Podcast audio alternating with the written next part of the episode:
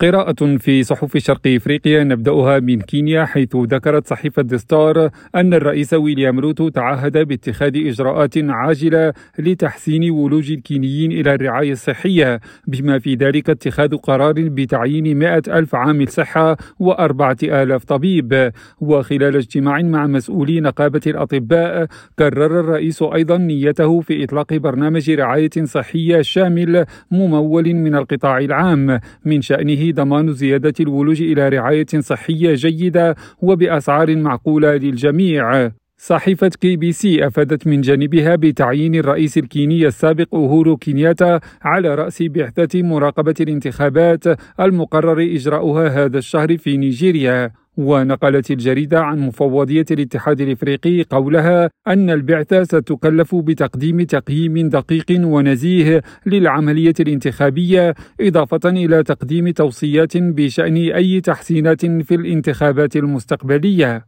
حكيم ناظر راديو نيروبي.